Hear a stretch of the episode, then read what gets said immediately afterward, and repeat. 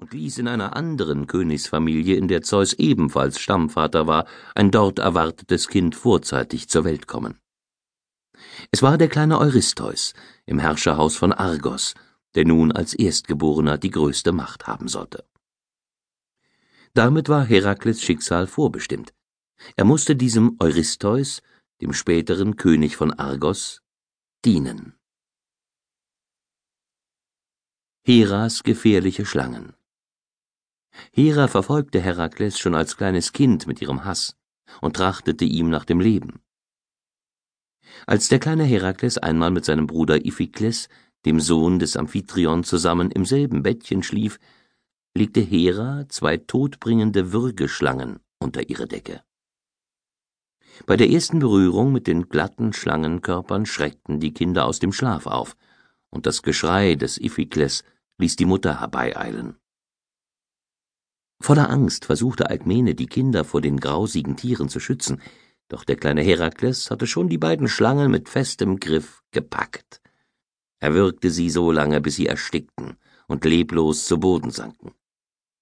Wie staunte da Alkmene über die unglaubliche Kraft ihres göttlichen Kindes und umarmte glücklich und erleichtert ihre beiden kleinen Söhne. So sehr Herakles vom Hass der eifersüchtigen Göttin Hera bedroht war, so stand er doch von Anfang an unter göttlichem Schutz.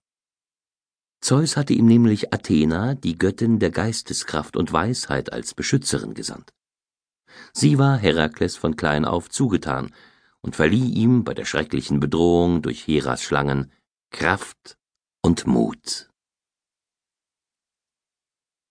Unterricht als Herakles der Fürsorge seiner Amme und der Erziehung seiner Mutter entwachsen war, erhielt er vielfältigen Unterricht, wie es für einen Jungen aus vornehmem Hause üblich war. Er trainierte Schnelllauf und Weitsprung, Ringen und Reiten, Bogenschießen und den Umgang mit dem Schwert. Für jede Disziplin hatte er einen eigenen Lehrer, und im Wagenlenken unterrichtete ihn sein Stiefvater Amphitryon selbst. Im Ringkampf war er schon nach kurzer Zeit seinem Sportlehrer an körperlicher Kraft weit überlegen.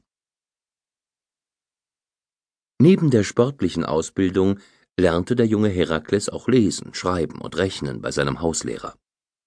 Zum Schreiben verwendeten die Kinder damals kleine Holztäfelchen, die mit Wachs bestrichen waren. In dieses Wachs konnten sie mit einem Griffel aus Holz oder Metall Buchstaben ritzen und später das Wachs wieder glatt streichen und neu beschreiben. Besonderen Wert legten die Griechen außerdem auf die musische Erziehung. So lernte auch Herakles auf der Leier zu spielen.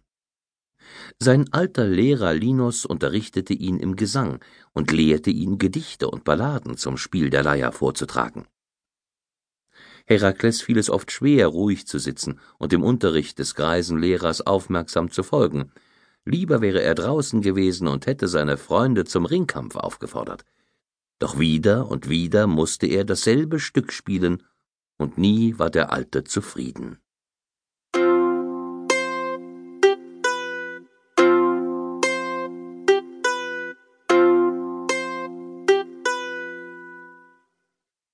Einmal fühlte sich Herakles völlig zu Unrecht getadelt.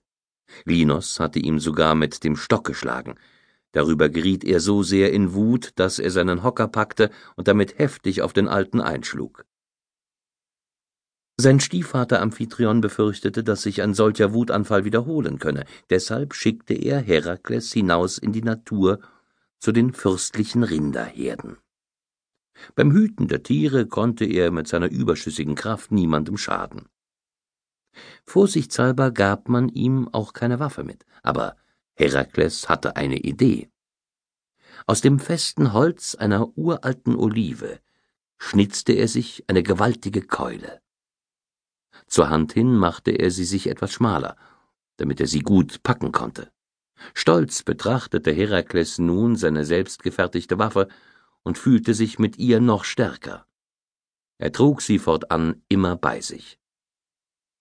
In der freien Natur wuchs Herakles vollends zum jungen Mann heran. Bald übertraf er alle Altersgenossen an Größe und Kraft, und seine Augen strahlten voll feurigem Glanz. Der Kampf mit dem Löwen. Nun kam für Herakles die